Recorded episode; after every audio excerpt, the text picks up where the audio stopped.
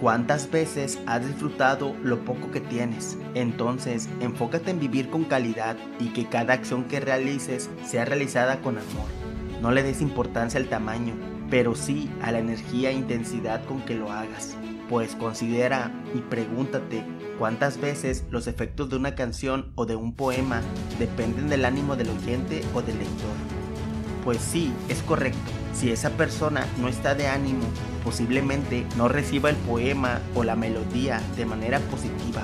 Es por eso la importancia de conservar la lámpara de actitud y ánimo siempre encendida. Un espíritu abierto al asombro viste de novedad al universo entero.